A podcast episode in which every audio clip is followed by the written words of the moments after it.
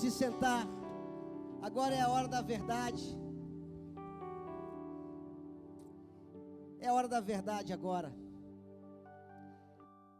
É hora de você pensar em aumentar a sua intensidade no conhecimento da verdade de Deus e, por consequência, no conhecimento seu. Preste atenção no que eu vou falar. Eu quero que você preste atenção.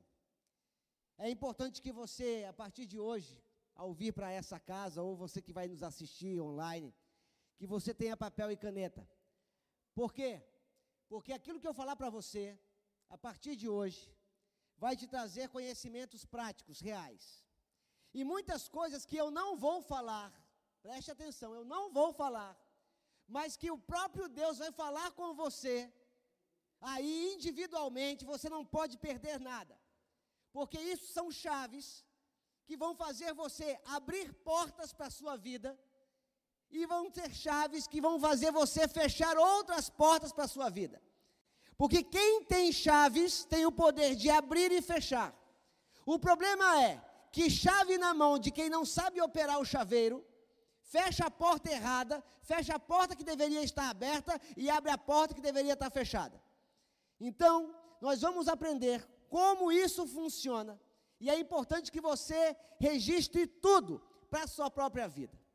Outra coisa que eu quero deixar claro para você é que eu estou aqui na condição de semeador, não estou aqui na condição de terra. Eu sou terra lá na minha casa quando eu busco na fonte. Aqui eu sou o semeador. Para algumas pessoas que estão aqui, que estão nos assistindo, esta semente vai produzir frutos imediatos. Outras vão produzir frutos a médio e longo prazo, e outras não vão produzir frutos nenhum. Por quê? Porque não depende da semente, depende da terra. E é a terra quem decide se ela vai deixar a semente germinar ou não. Então, aumentar a intensidade é uma iniciativa sua. Praticar isso é uma iniciativa sua. O compromisso do semeador é lançar a semente. O compromisso da terra é abraçar a semente e fazê-la germinar. Está entendido? Eu vou falar outra coisa ainda. São só as instruções por enquanto. Outra coisa. Quem aqui já ouviu falar de um grupo chamado Metanoia? Levanta a sua mão. Quem está nesse grupo? Então, esta série, ela está começando por causa deste grupo. Para quem não sabe, esse grupo foi uma iniciativa. Estava de bobeira em casa, acordando de madrugada sem fazer nada. Falei, vou acordar, vou fazer alguma coisa útil de madrugada. E aí eu comecei a trazer reflexões profundas sobre os padrões do reino de Deus. E um grupo de pessoas, no, no princípio eram 25, 26 pessoas, fizemos um grupo. E essas pessoas falaram, ah, eu posso convidar pessoas para entrar nesse grupo? E foram convidando, foram convidando, foram convidando. Hoje nós somos quase 200. E nós estamos ouvindo muitos, muitos testemunhos de pessoas que estão acordando todos os dias às seis da manhã e em alguns lugares do Brasil às cinco da manhã para meditar na palavra, para entender como é que se funciona a vida e colocar em prática. E coisas extraordinárias estão acontecendo. Aí eu pensei, puxa, mas eu trabalho numa igreja em São Sebastião, por que, que a minha igreja não tem isso? Então eu vou trazer em uma outra formato para vocês. E eles também estão acompanhando pela internet de outros lugares. Agora, esses, essas transformações é você quem vai fazer. Porque eu vou fazer, te dar a chave, mas é você quem vai girar ela. Então, eu espero que você esteja preparado para isso. Porque talvez você vai ouvir coisas que vai sair do teu normal. Vai sair daquilo que você sempre ouviu, porque sempre era assim. Você sempre aprendeu assim. Então você vai ter que quebrar alguns paradigmas. Quem está preparado, diga eu estou. Quem é terra fértil diz assim, agora vai. Ah, vai. Então eu quero que você abra a sua Bíblia, vamos começar. Eu quero que você abra a sua Bíblia em Colossenses capítulo 1. Colossenses capítulo 1. Eu quero que você entenda uma coisa e depois dessa coisa a gente vai entender outra coisa. Essa série eu tinha pensado em fazer toda terça-feira. Porém, eu descobri, estava até conversando com a minha esposa, Shirley, que se eu for fazer toda terça-feira, isso só vai acabar no final do ano. Porque tem muita coisa importante, muita coisa importante. Então, pensando com meus botões e perguntando a ela, que é a minha consultora particular, nós vamos falar disso terças e domingos, terças e domingos, terças e domingos, até acabar. A hora que acabar, acabará. Ok? Colossenses capítulo 1. Eu quero que você anote o que você puder, porque é muita informação hoje. Hoje eu vou jogar um monte de informação na sua cabeça e você vai ficar maluco. Você vai ficar doido.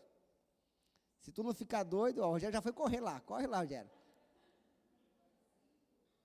Capítulo 1, versículo 13. Obrigado. A minha esposa está aí para isso. Capítulo 1, versículo 13. Você de casa anota tudo aí também. E agora eu estou blogueirinho. Você tem que dar um like. Olha só o que diz aqui. Versículo 13, capítulo 1 de Colossenses. Ele nos livrou do poder das trevas e nos transferiu para o reino do Filho, para o reino do seu amado Filho, em quem temos a redenção pelo seu sangue, a saber, o perdão dos pecados, o qual é a imagem do Deus invisível, o primogênito, se você tiver uma caneta, sublinha essa palavra, primogênito, o primogênito de toda criatura, porque nele todas as coisas foram criadas nos céus e na terra, visíveis e invisíveis, sejam elas tronos, dominações, principados, potestades. Todas as coisas foram criadas por ele e para ele. E ele é antes de todas as coisas, e por ele todas as coisas subsistem. Ele é o cabeça do corpo, da igreja, é o princípio e o primogênito dentre os mortos, para que em todas as coisas tenha preeminência. Para aí. O texto que nós lemos começa dizendo que ele nos transportou do império das trevas para um reino. E isso é muito importante, porque o império das trevas é classificado ou caracterizado por ser um império de escravidão, um império de escuridão, um império de, de, de, de opressão e um império de domínio. No império das trevas, a pessoa que está nesse império, ele não é senhor dos seus dias. Ele não é auto, ele não é livre para fazer o que ele quiser. No império das trevas, ele é dominado por passado, dominado por sentimentos, dominado por circunstâncias, dominado por contextos. São pessoas que não têm a condição de levantar-se, de lutar, de vencer, de governar. Elas estão dominadas. Este é o império das trevas. E o texto diz que Cristo nos tirou desse império das trevas e nos transportou para o seu reino. E o seu reino é outra pegada. No seu reino, o seu reino é um reino de governo. E no seu governo, Deus não fez, no reino de Deus, Deus não fez escravos. Deus criou um reino de livres. E esses livres têm o poder de governarem sobre si governarem sobre suas emoções, governarem sobre o que aconteceu no seu passado, governarem sobre as circunstâncias. Quem está no reino de Deus, quem foi transportado para este reino, ele tem todas as habilidades para viver toda a plenitude. Você está entendendo? O problema é que tem gente que foi transportado que tem o conhecimento de que houve essa transposição, mas de fato não assumiu a sua posição no reino por não conhecer o reino, por não conhecer os valores do reino, e aí não sabe quais armas que tem. Então tem muita gente que acredita em Jesus, que acredita em Deus, que acredita na Bíblia, mas somente na transcendência e não no agora e no hoje. E aí são escravizados pelo passado, são escravizados pela circunstância. Quando eu digo pela circunstância, é mais ou menos assim: aconteceu alguma coisa ruim na vida dela, a pessoa se abate e nunca mais se levanta. Ela não tem, a circunstância manda nela. Quem define o humor dela é o que acontece, não é ela quem define. Ela é escrava das circunstâncias. Ou ela é escrava do passado. Ela carrega uma culpa, carrega um ressentimento. Ela está com a promessa do reino de Deus, mas ainda vivendo no reino das trevas. Até aí você entendeu? Então, para aumentar a intensidade, você precisa conhecer três coisas. Primeiro, você precisa conhecer o reino de Deus. Eu vou inverter a ordem. Primeiro, você precisa conhecer o rei. Quem conhece o rei sabe como o rei pensa, como o rei valora, quais são os valores que o rei dá. Segundo, você precisa conhecer o reino, que é o reino que esse rei estabeleceu. E terceiro, você precisa se conhecer e se reconhecer como filho. Porque enquanto você conhecer o rei e conhecer o reino e não se conhecer, você vai se sentir como o irmão do filho pródigo que estava na casa do pai, que tinha tudo, mas achava que não tinha nada. E aonde a gente aprende isso, Rogério? A gente aprende com o melhor professor que já teve. Porque o rei deu uma palestra e ele deixou tudo gravado nessa palestra. E é justamente para essa palestra que nós vamos. E é essa palestra que vamos debruçar sobre ela dois, três, talvez quatro meses. Você está preparado para isso? Tá mesmo? Olá, hein? E se doer, tudo bem? Então eu quero que você vá lá para a palestra. Mateus, capítulo de número 5. Essa palestra é chamado o Sermão do Monte é o maior sermão que Jesus já falou. É o mais longo, é o mais comprido, tanto que o Sermão do Monte, ele ocupa três capítulos: Mateus 5, Mateus 6 e Mateus 7. Nós vamos trabalhar todo este tempo somente nesses três capítulos. Nós vamos entender como é que Jesus estabeleceu o reino, qual é o valor e como ele se mostra para nós. E aí, o que você vai fazer com essa informação? O problema é seu. Diga assim: o problema é meu. Diga mais: eu preciso aprender a cuidar da minha vida. Então, aumentar a intensidade vai te levar a um compromisso. Então, hoje nós vamos ter uma visão geral. Eu quero começar a ler com você Mateus 5, versículo 58.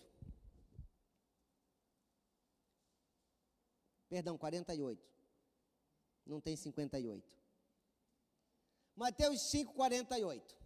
Ele diz assim: Sede vós perfeitos, como é perfeito o vosso Pai que está nos céus.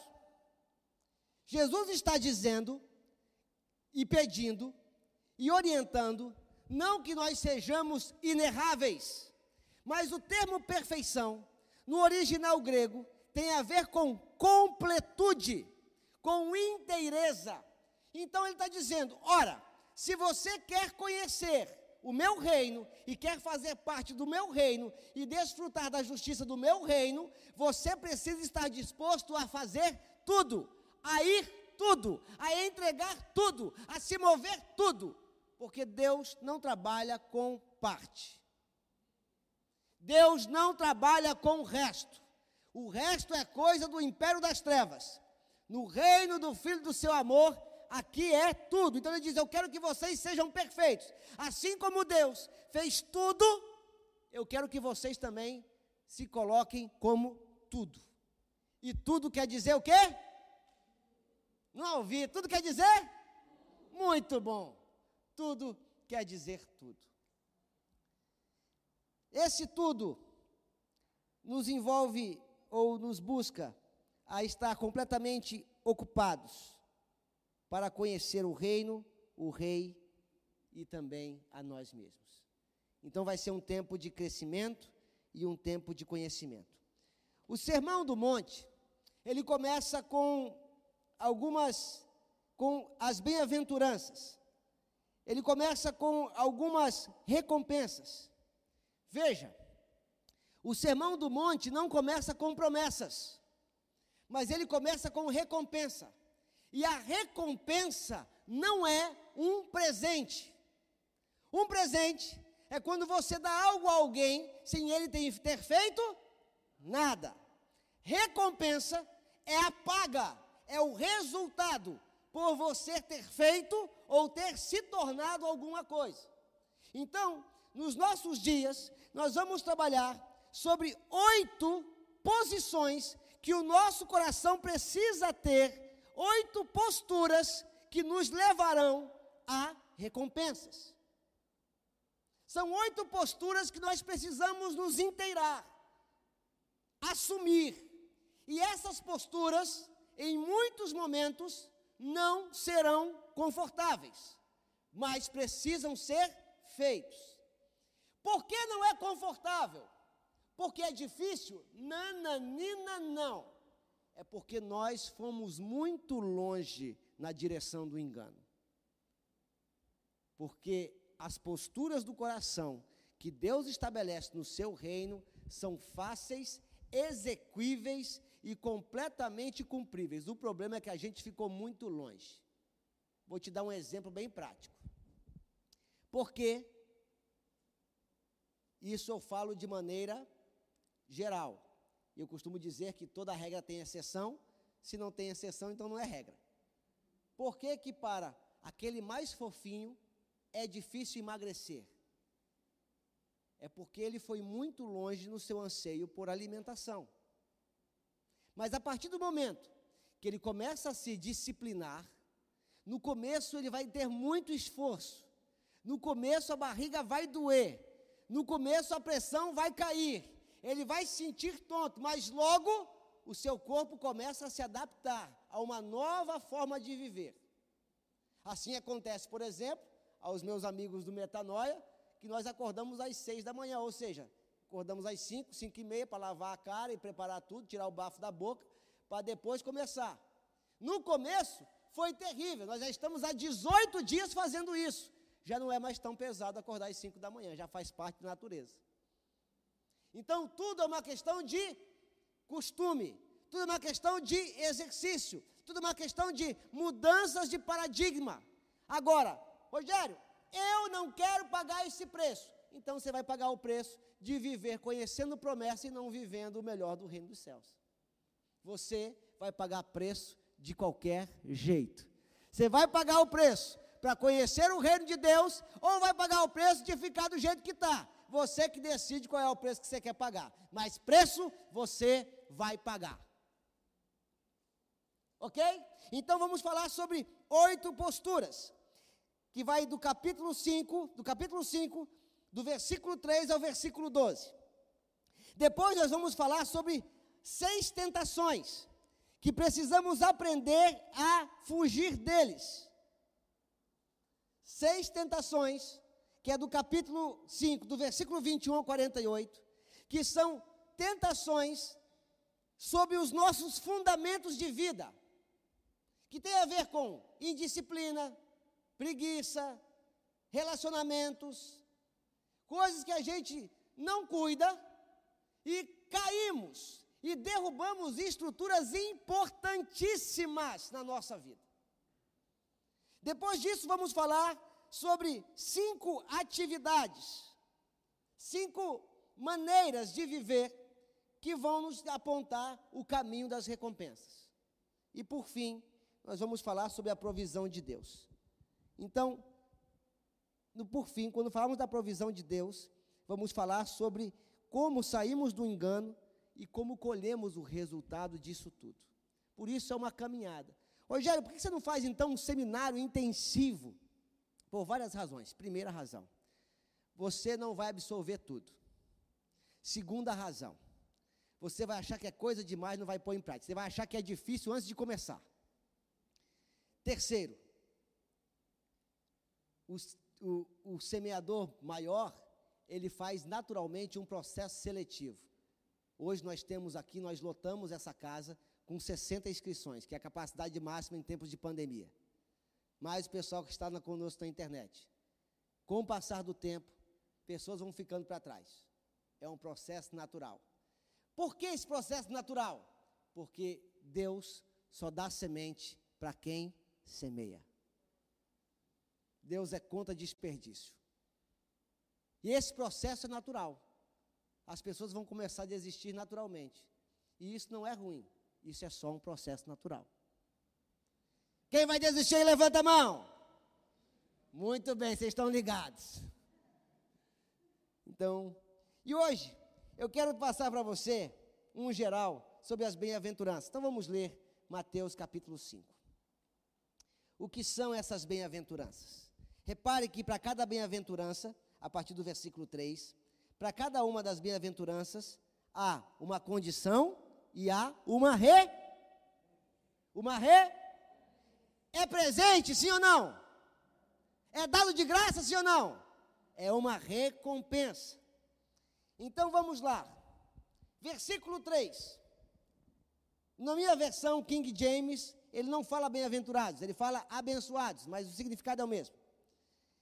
Bem-aventurados são os pobres de espírito, porque deles é o reino dos céus. Perceba, eu preciso ser um pobre de espírito para herdar o reino dos céus. Bem-aventurados são os que choram, porque eles serão consolados. Bem-aventurados são os mansos, porque eles herdarão a terra. Bem-aventurados são os que têm fome e sede de justiça, porque eles serão saciados. Bem-aventurados os misericordiosos, porque eles obterão misericórdia. Bem-aventurados são os puros de coração, porque eles verão a Deus. Bem-aventurados são os pacificadores, porque eles serão chamados filhos de Deus. Bem-aventurados são os perseguidos, por causa da justiça, porque deles é o reino dos céus. Aí estão as oito. Aí estão as oito bem-aventuranças. Cada uma delas tem um significado importante. Então, a primeira coisa que eu quero que você mentalize aí.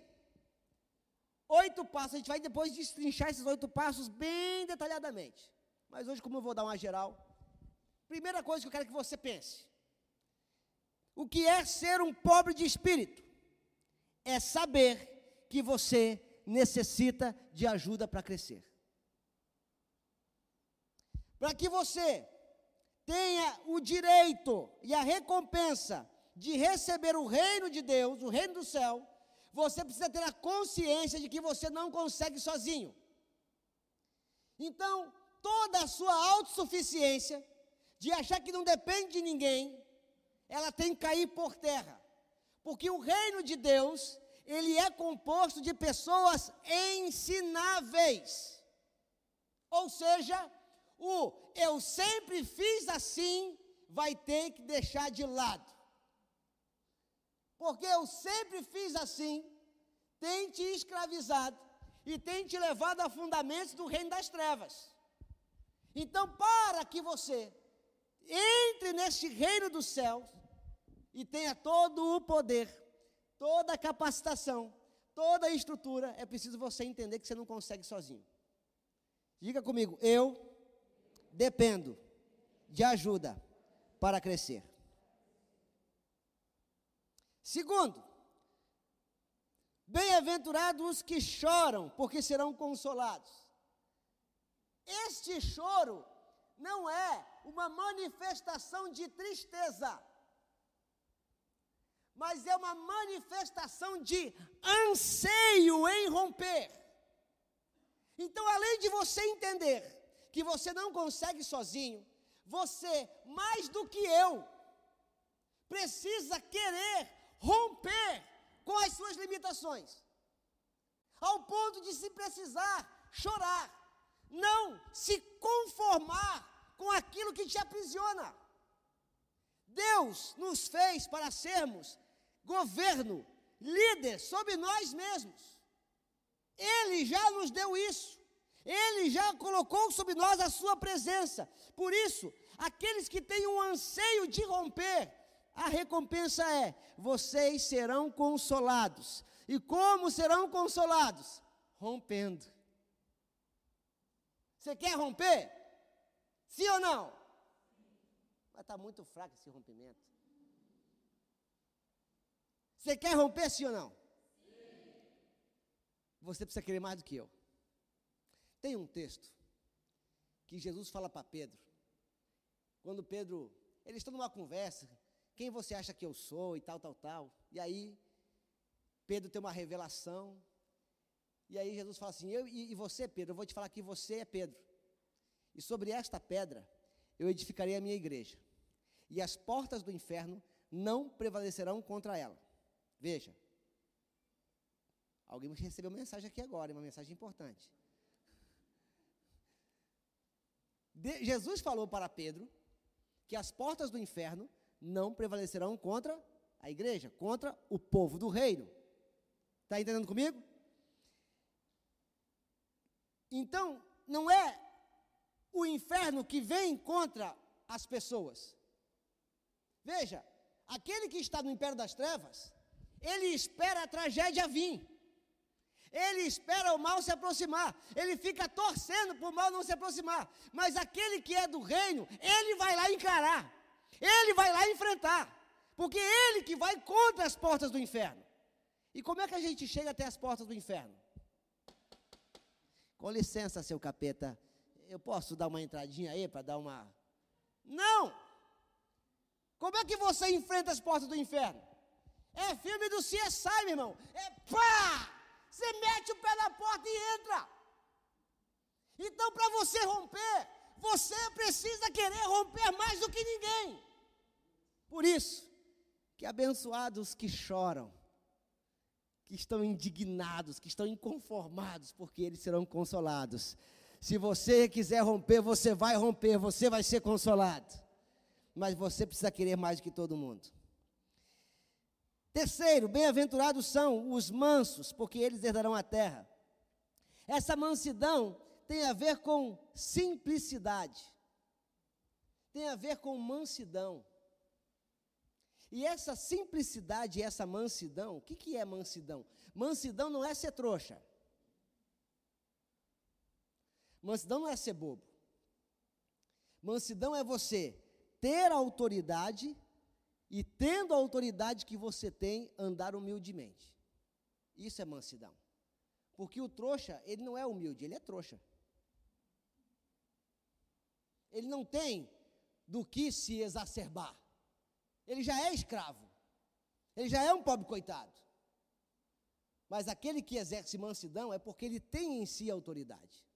Ele tem em si o poder. Mas ele sabe que ele não é a fonte. E então ele anda humildemente. Por isso, aquele que quer é, herdar a terra, precisa aprender a servir. Você quer que as pessoas estejam perto de você? Seja bom para elas. Quer que as pessoas se aproximem de você? Sirva às pessoas, que você vai herdar a terra. Sentiu aí? Quem não serve, vai ficar sozinho. Quarto. Cadê o quarto? Abençoados ou bem-aventurados os que têm fome e sede de justiça. Esse fome e sede de justiça é uma fidelidade persistente em querer romper. Não é só querer romper. Porque tem uma coisa que as pessoas não se atentam. Todo projeto que você faz na sua vida, de crescimento, de casamento, de ter filho, ele tem alguns ciclos. Ele é o ciclo do sonho, você pode anotar isso que isso é bacana. Ele começa com o sonho, aí ele vem a realização, aí ele vem a decepção, aí ele vem a maturidade, aí que ele vem a satisfação. Todo ciclo. É assim. Quero me casar, é o sonho. Eu quero me casar. Quem quer casar aqui, levanta a mão. Olha aí, quero casar. Ô Alex, você levantou a mão, o Júnior saiu, ele nem viu, ó. De, quando ele voltar, vou perguntar de novo. Aí tu fala assim, eu, eu, eu. Tem que romper, irmão. Com, combinado, ok? Tá combinado? Que é romper. Tem que querer romper, irmão. Ele vai voltar. E aí, quero casar. E depois que casa, passou a lua de mel, tem os primeiros problemas. Aí vem a decepção. Hum, não devia ter casado. Aí você faz o quê? Aprende a administrar a decepção e começa a aprender com aquilo, gera crescimento. Daquele crescimento vem a maturidade. Aí você aprende a ser feliz com as adaptações, porque no caso do casamento, cada um tem que ceder um pouco. Os dois amadurecem, adaptam, começam a ser feliz. E aí quando você amadurece, aí que você se sente satisfeito. Aí o casamento está indo bem, está maduro, está top, e você fala, quero ter um filho. Ah, quero ter um filho. Porque meu sonho é ter um filho, meu sonho é ser pai. Aí a mulher começa a ver aquelas fotos da, da, revista Pais e Filhos, aquelas mulheres tudo maquiadas, com a barriga redondinha, sempre sorrindo. Aí engravida. Aí no dia que engravida é o quê? Uh! Sonho! Engravidei! Amor! Agora nós não somos dois, somos três! Até começar os enjoos. Aí vem a decepção. Esse menino quer sair pela boca.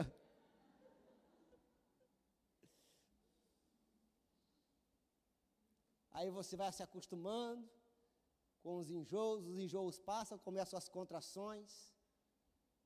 Aí até que vem aquele grande dia, o dia do ai. Ai, ai, ai, ai, ai, ai, ai, ai.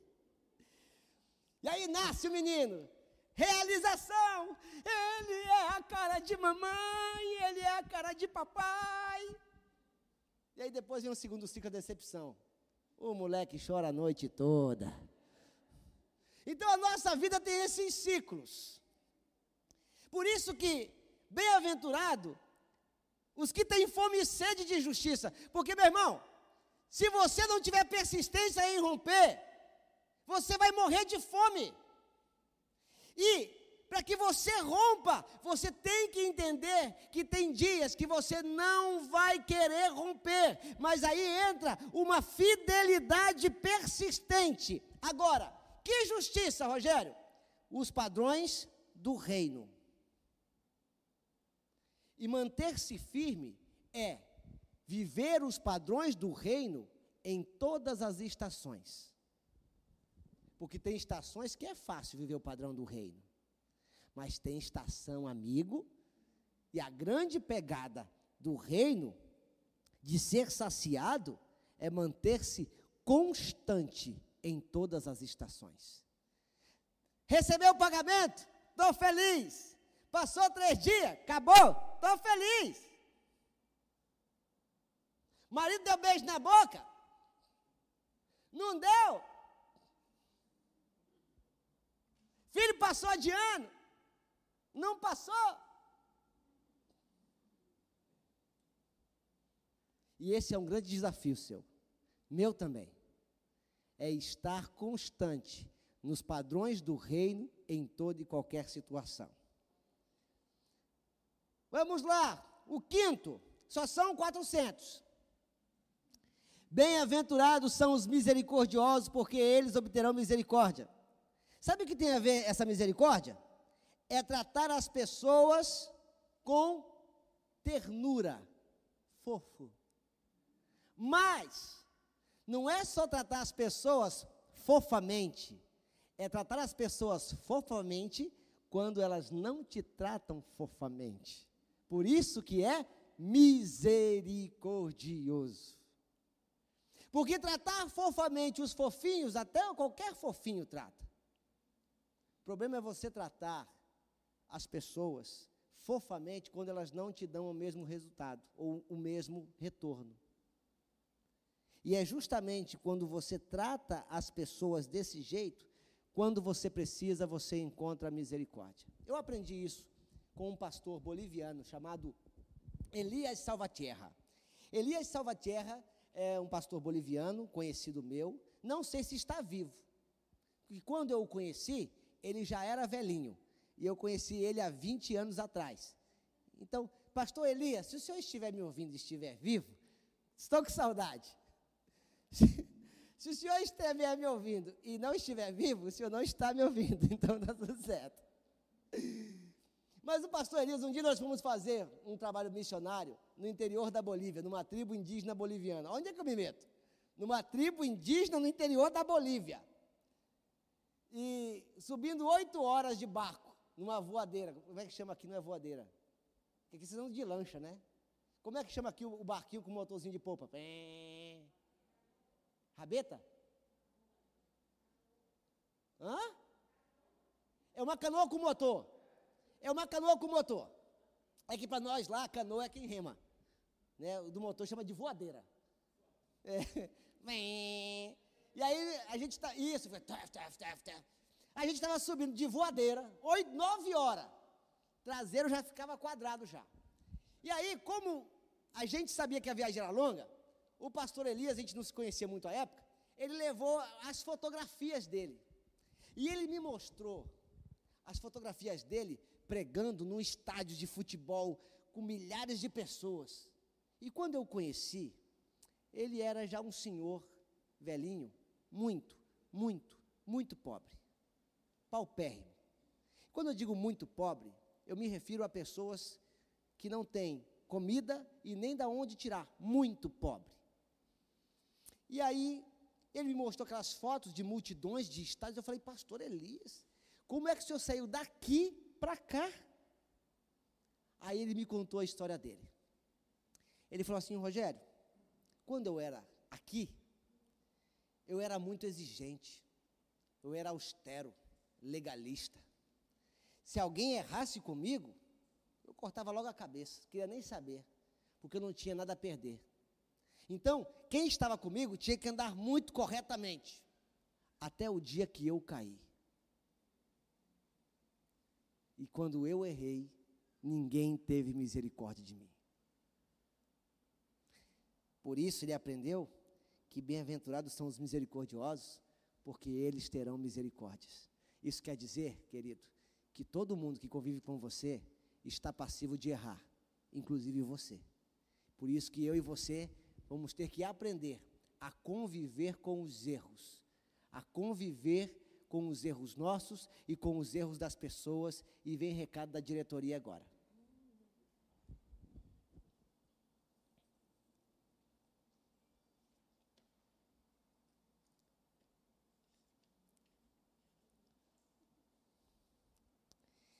Eu não vou tecer elogios do recadinho que eu recebi aqui agora, para não causar inveja. Mas ela me lembrou aqui que misericórdia é graça para quem recebe e um preço muito alto para quem dá. Por isso que nos valores do reino você vai estar disposto a pagar um preço muito alto, a agraciar quem vai receber a sua misericórdia, mas pode lhe custar um alto preço. E nesse contexto nós temos um grande exemplo: Jesus Cristo. O seu perdão para nós foi um ato de graça não pagamos nada por ele, mas para ele foi um alto preço. Deu para entender?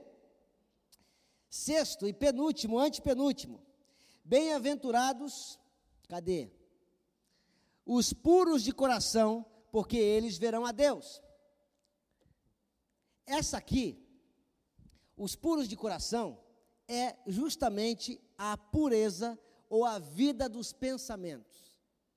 Vocês não fazem ideia de como essa máquina que está na tua cachola é poderosa. Ela é poderosa para construir realidades e destruir realidades. Livro de Provérbios, capítulo 25. Pessoal do Metanoia, vamos chegar lá, te acalma. Mas Provérbios 25, versículo 3 vem dizer que assim como intenta o teu coração, assim é.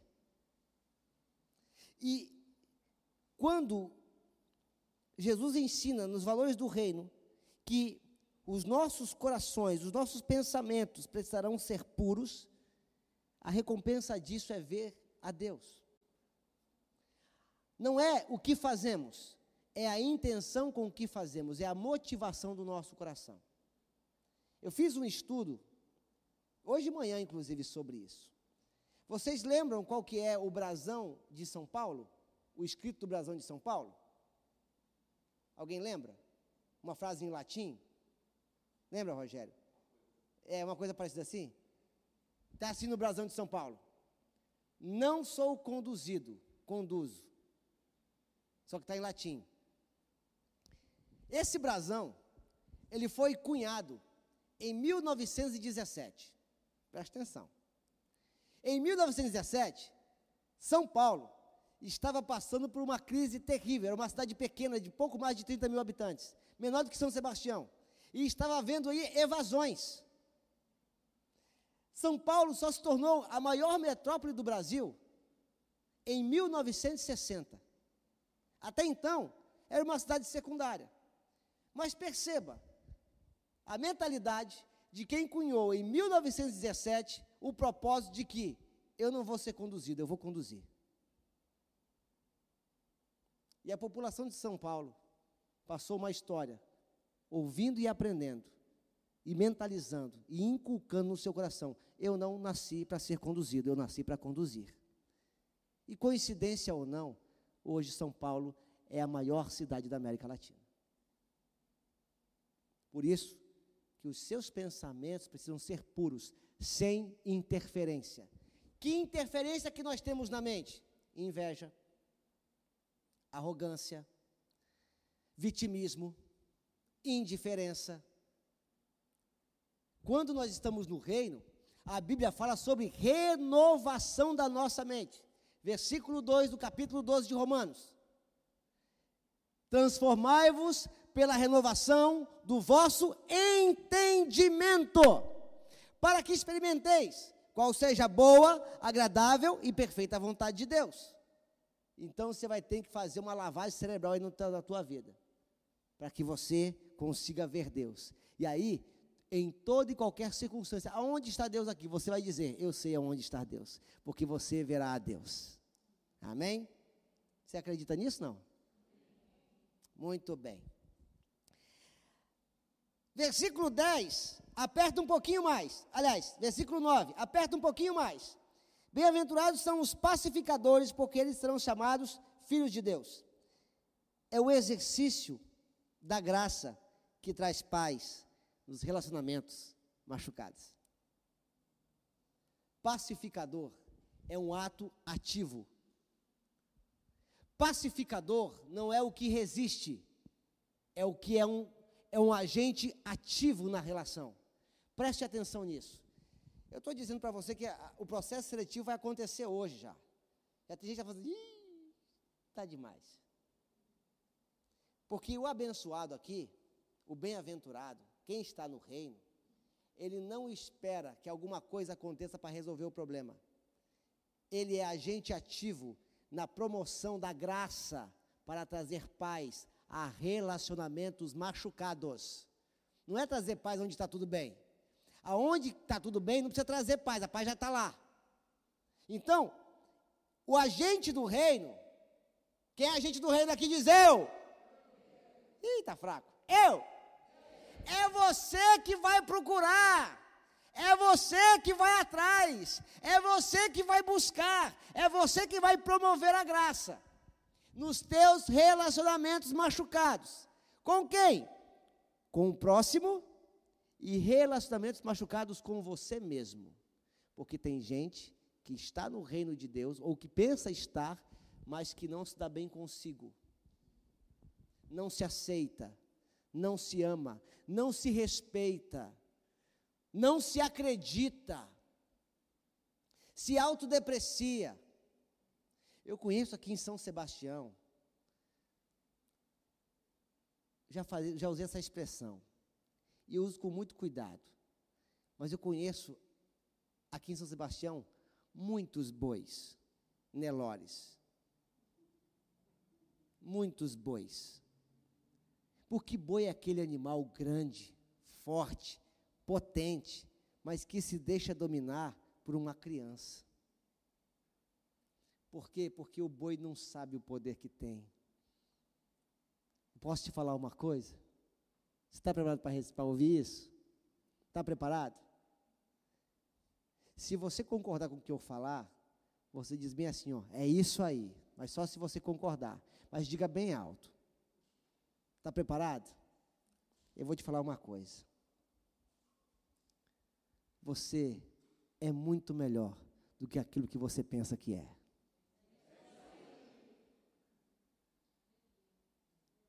Por isso, você recebeu a capacitação de ser um pacificador.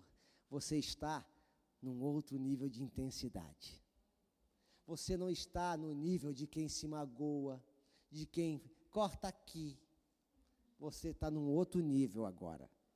Por isso que o nosso tema é aumentando a intensidade. Agora você está subindo o nível. Você não está no nível dos terrenos. Quem quer casar aqui? Alexa, você perdeu a grande oportunidade. Quem quer casar aqui? Irmã, eu vou voltar ao quem tem fome e sede de justiça. Eu estou querendo que tu case mais do que tu. É eu assim, ó, eu, já olha para o Júnior, eu quero casar. Mas vai aprender. É porque ainda a fome não bateu. Então você agora está. Foi brincadeira, viu, Júnior? Que tinha falado isso e depois ela te conta. Você agora está num outro nível. Porque quando você está num nível, num outro nível de intensidade, os problemas que acontecem embaixo não te atingem. O que falam a seu respeito já não tem importância, porque você sabe quem é. E já não te ofendem, porque você sabe quem é. Se alguém fala você é feio, tu é feio. Se você for feio, não falou mentira, então está tudo certo. Agora, se você não for feio, não é de você, porque você não é feio. Está num outro nível. Então você foi chamado para ser um pacificador. E por último, bem-aventurado são os perseguidos por causa da justiça, porque deles é o reino dos céus. Isso quer dizer que você é chamado para ter um posicionamento de quem de fato rege a sua vida. E esse posicionamento, não se iludam, levanta opositores. Bem-aventurados que sofrem perseguição por causa da justiça, porque se posicionar levanta opositores. Mas a Bíblia diz, o nosso, a nossa constituição do reino dos céus, que é desses que sabem quem é que rege a sua vida, é deles o reino do céu. E aí você pensa que o reino do céu é quando você for para o céu. Não. O reino do céu é aqui e agora. Lembra da oração do Pai Nosso? Começa assim: Pai Nosso. Veja, não é Pai meu e nem Pai seu, é Pai? Pai Nosso. Que estás aonde?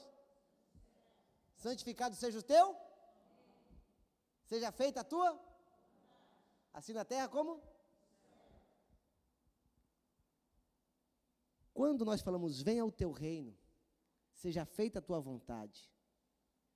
Estamos dizendo assim, o teu reino é implantado aqui. Tudo isso que é do teu reino é para mim aqui e hoje. Aí eu pedi para você sublinhar a palavra primogênito lá em Colossenses. Não falei para você? E aqui o caminho para o final. É, caminho para o final. Por que, que eu pedi para você anotar a palavra primogênito de Colossenses? Porque João 3,16, que todo mundo sabe decorado, diz assim: Porque Deus, vamos falar no lindo coral? Um, dois, três, porque Deus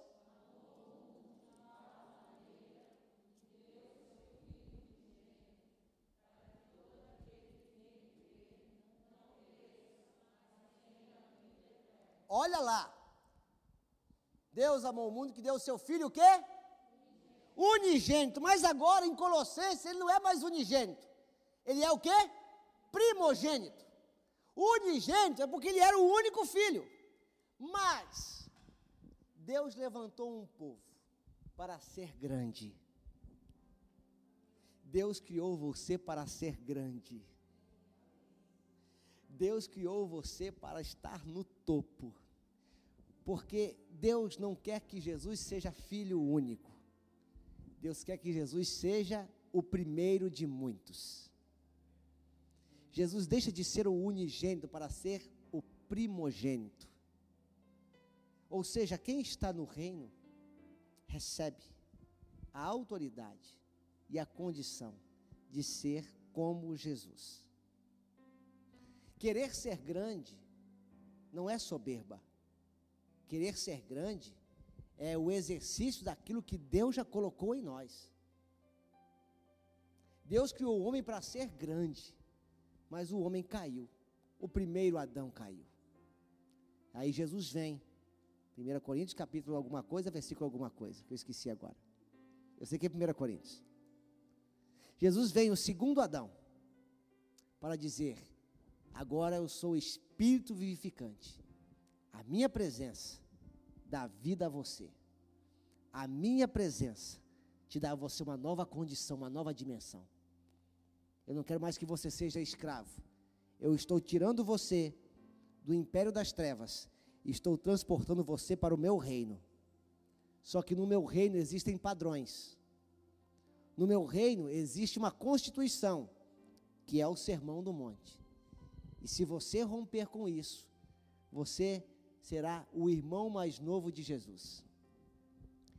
E se Jesus é o herdeiro de todas as coisas, segundo Colossenses capítulo 1, eu quero dizer que você é co-herdeiro com Ele. Você está entendendo que poder que tu tem, cara? Que louco isso. E a gente fica aqui mendigando um pouquinho de atenção. Você não precisa disso, você está num outro nível. Agora, Rogério, eu quero viver isso. Quem quer viver isso aqui? Quem quer? Quem quer? Só quem quer. Então faz assim, ó. Faz assim com a mão. Aumenta o nível. Aumenta a intensidade. Começa a colocar em prática tudo que você começará a aprender agora. Aumenta a intensidade seja intenso nas coisas de Deus. Decida, entenda que você precisa de ajuda e nós estamos aqui para isso.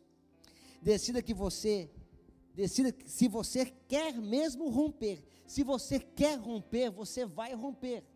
Decida a ter um estilo de vida simples. Decida ter uma fidelidade persistente. Decida tratar as pessoas bem, ainda que as pessoas não te tratam bem. Decida purificar os seus pensamentos, decida fazer exercícios de graça, reconciliando-se com pessoas e decida posicionar-se quanto quem rege a sua vida.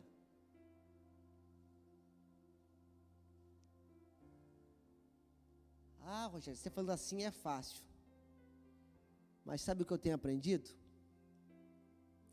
É fácil. É a gente que complica existe uma conjunção adversativa. Minha professora de português, Clone de Lúcia, fez eu decorar as conjunções. Conjunção adversativa, mas. Larga o mas e diga eu vou. Um dia Jesus chamou as pessoas para segui-lo e disse: Vem segue-me. E alguns disseram: Ah, primeiro eu preciso enterrar os meus pais. Jesus disse: Isso não vale. Deixa os mortos enterrar os mortos. Ah, eu preciso terminar os negócios. Sempre vai ter um mais. Então decida. Chega demais na sua vida. É hora de você romper. É hora de você ser intenso. E é hora de você sair da teoria para a prática. Você está com muita teologia aí na tua cabeça. Você está com muita doutrina na tua cabeça. É muito calvinismo, arminianismo, wesleyanismo, garbinismo, está muito ismo aí. Vamos para o prático. Amar a Deus, amar pessoas, servir, ser intenso, crescer, se conhecer, conhecer a Deus, conhecer o seu reino. Vamos partir para essa. E eu posso garantir que em menos de um mês vai ter uma fila de gente aqui contando testemunho do que está acontecendo na sua vida, porque decidiram se posicionar diante do reino de Deus. Eu já tenho inúmeros testemunhos. Tem gente desengavetando o projeto, né, Mel? Mel já virou empresária. Em um mês, 15 dias. Já tem gente procurando vestibular para fazer na faculdade. Tem gente desengavetando o projeto. Tem gente se posicionando. Hoje mesmo eu recebi uma mensagem de uma pessoa que estava no nosso grupo do, no grupo do Metanoia e disse assim: Rogério, eu decidi me posicionar e entreguei meu currículo numa, numa empresa que eu, que eu sempre quis trabalhar. Foi, e aí? Me chamaram para uma entrevista. Ela estava toda nervosa ontem. Eu falei, então vá, já sabendo que a vaga é sua, porque tudo que Deus tem para te dar, Ele já te deu, já é teu. Hoje, às 11 horas da manhã, ela mandou uma mensagem. Só quero comunicar que Deus já me deu e é meu. É isso que acontece quando a gente se posiciona no reino. Tudo que o Pai te deu já é teu. Você pode ficar de pé? Eu posso te ensinar uma coisa? Porque às vezes eu fico tímido de ensinar uma coisa para as pessoas, porque as pessoas interpretam de maneira esquisita. Mas eu preciso te ensinar. Como eu sei quem sou, eu decidi não me importar muito com o que as pessoas dizem a meu respeito, porque eu sei quem eu sou. E eu queria que você aprendesse a ter uma sensação boa na vida. E você vai fazer isso todas as vezes que você não estiver bem. Mas eu preciso, eu preciso que você acredite em mim. Você acredita em mim? Me dá esse crédito? Testa, só testa. Acredita em mim. Eu queria que você fizesse uma oração diferente. Eu faço oração todo dia de manhã com o meu pessoal lá do, dos metanoia lá. Eu queria que você soltasse seus braços. Solte os braços, nem para trás nem para frente, solte eles. Porque a sua linguagem corporal, ela diz muito quem você é. E quem está no reino já não fica mais na defensiva. Quem está no reino já sabe que vai ter que atacar em alguns momentos. Você não está mais na defensiva. É você quem dita a velocidade da guerra. É você quem dita a força do inimigo. Não é ele quem dita quanto você tem, é você que diz quanto ele tem. Davi pequenininho, Golias gigante. Aí o Golias disse: Sou eu um cachorro para lutar contra esse rapaz com pau e com pedra? E Davi, é Davi quem dita. Ei, abestado! Davi era cearense. Abestado, velho. Tu vem em mim com lança, com escudo, não é por nada eu vou encher em nome do Senhor dos Exércitos. Eu sei quem eu sou e sei por quem eu vou. Então eu quero te ensinar a você se sentir bem agora. E você vai fazer uma oração diferente agora. Mel, desarma, Mel. E o que você botar essa mão na sua cintura, nas duas assim. Super homem e super Já percebe que o super homem fica assim? Eu vim para te salvar. Isso tem uma explicação neurocientífica. É. A Mulher Maravilha. Ah, e agora? Chapolin Colorado sabia disso.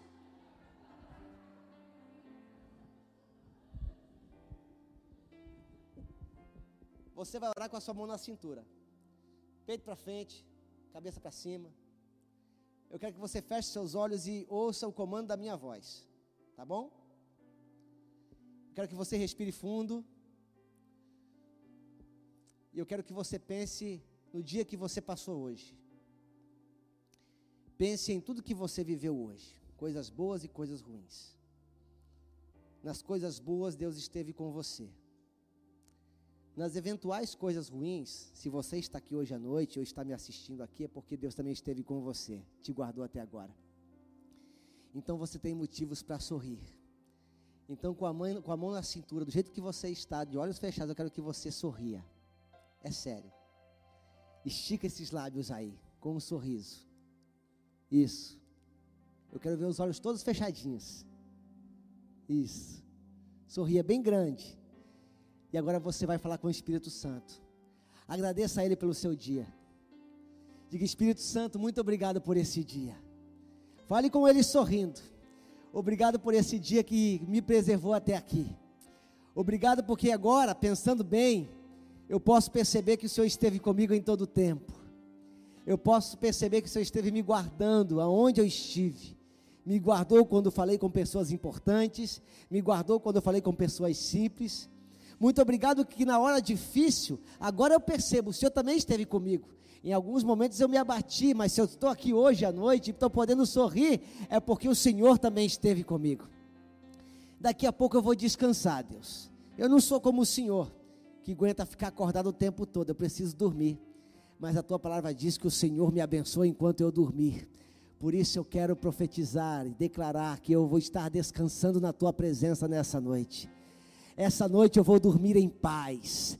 Essa noite eu vou digerir tudo que eu estou aprendendo e vou viver em paz. Porque se hoje foi difícil, amanhã a misericórdia vai se renovar eu terei um novo dia para recomeçar, e o Senhor estará comigo em todo o tempo. Eu te amo, Senhor. Eu amo a tua vida na minha, e eu amo todo o presente que o Senhor me deu, em nome de Jesus.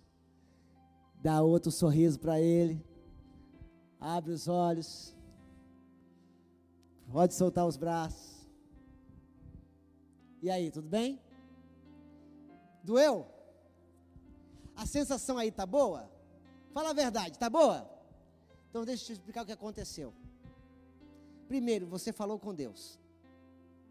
E quando a gente fala com Deus, a paz que excede o entendimento invade. Ele é a fonte. Segundo, quando você sorriu, você mandou uma mensagem para sua cabeça dizendo: "Estou confiante". Você gerou aqui pensamentos de bem e não de mal. Você sabia que Deus sorri para a gente?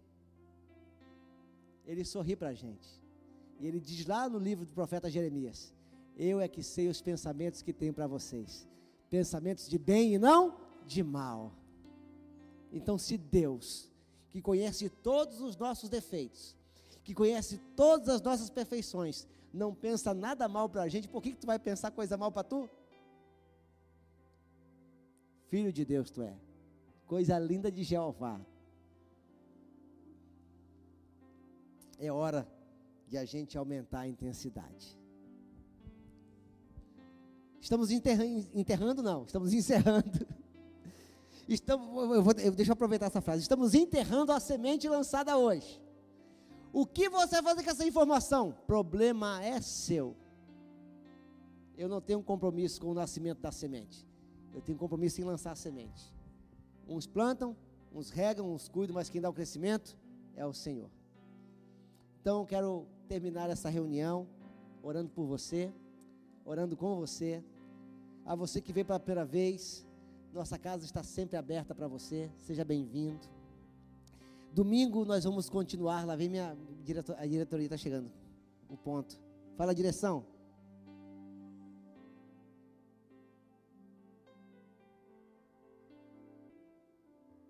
Deu vontade até de dançar contigo agora. Ela está me informando que domingo de manhã, que vem, nós vamos ter batismo nas águas. Não vai ser público. Batismo vai ser só eu, alguém do louvor, o pessoal da consolidação e os batizandos. Nós vamos transmitir ao vivo. Todo mundo vai ver o batismo. Vai ser o batismo mais, mais testemunhado da história. Então, se você quer se batizar, você procura ali a Daniela ali, aquela moça lá. Vai ser domingo agora. Você, e aí à noite, essas pessoas serão recebidas na igreja como membros da igreja, né? Vão ser, vão fazer parte oficialmente da nossa família aqui. Você que já é batizado, que estava em outro lugar, mas se identificou conosco, fala que eu quero fazer parte desse negócio aí. Quero, já tem nos conhecido. Você que veio, veio hoje pela primeira vez, não venha não, porque você tem que conhecer a gente primeiro. E a gente aqui por trás disso aqui, ó, não é assim bonitinho não. Aqui por trás está tudo coisa da Sky aqui, ó. Conheça a gente primeiro. Mas se você conhecer, se identificou e quer ser recebido, avise a Daniela e aí você vai ser recebido junto com essas pessoas no próximo domingo também, que vai ser o nosso culto de ceia, mas nós continuamos na intensidade. Tudo bem? Tudo bem. Todos os dias, às seis da manhã, eu estou no YouTube, no grupo Metanoia. Se você quiser entender o que é isso, fazer parte disso, você tem que entrar no grupo do, do Telegram. Você procura depois a Mel, ela vai te explicar direitinho. É um grupo fechado porque a gente ali trata algumas coisas, porque algumas sementes eu não quero lançar para todo mundo. Eu só quero lançar semente onde eu sei que a pessoa quer. Quem não quer, não vai. E vai chegar o dia que eu vou ainda cortar os vídeos do YouTube. Eu vou transmitir só para quem tiver acordado. Que é para ver que a pessoa quer mesmo. Quer ver que não, vou assistir seis horas não, vou assistir às dez, está gravado. Quem é que está querendo não? Tem que querer romper. Tem que disciplinar o corpo, matar essa marvada, essa carne aí. Vamos agradecer? Obrigado pelo teu amor, obrigado pela possibilidade de nos fazer aumentar a intensidade da nossa vida e que o aumento da intensidade também possa resultar no aumento de todas as coisas, que aumente a nossa autoridade, a nossa alegria, a nossa razão de viver, que deste projeto saiam ó Deus, novos projetos, saiam prosperidades, saiam planejamentos, saiam realizações. Quem sabe milagres aconteçam, Senhor. Que tudo, tudo possa conduzir para os valores do teu reino. Queremos conhecer o Senhor, conhecer o teu reino e saber tudo a nosso respeito, porque nós somos um presente e queremos desfrutar de todo ele. Leva-nos em paz, debaixo da tua forte e poderosa mão em nome de Jesus. Amém. Antes de pedir para você ir embora, eu preciso fazer justiça. Eu quero agradecer a minha família Concrete. Porque graças a Deus eu estou descobrindo malucos aqui nessa igreja. Eu falo uma coisa de manhã, eles entendem e fazem. E ainda eu fico bravo ainda. Que ela falou assim, pastor, é, dá para vir buscar eu falei, tu me avisa isso agora. Ainda fico bravo. Quero agradecer o Vanderlei. Liguei para o Vanderlei quatro da tarde. E para o João Paulo. Tive uma ideia para a gente melhorar a iluminação. Corre para a igreja. Corremos para a igreja, fizemos aqui uma adaptação técnica, vulgo gambiarra. E funcionou. Então, abençoar vidas, lançar sementes, a gente sempre vai depender de alguém. E tem sido uma, um prazer depender de vocês. Porque eu tenho encontrado aqui um povo que está acreditando na minha doideira. E no final, não é que dá certo? Inclusive, eu vou deixar meu cabelo igual dele. Igual do Léo. Quer vir parecer mais com ele. Que o Senhor te abençoe e te guarde. Que o Senhor faça resplandecer o seu rosto sobre ti. Que o Senhor tenha misericórdia de ti. Que sobre ti o Senhor levante o teu rosto e em todos os dias te dê a paz. Deus te abençoe. Até domingo, você pode aplaudir a Ele se você quiser.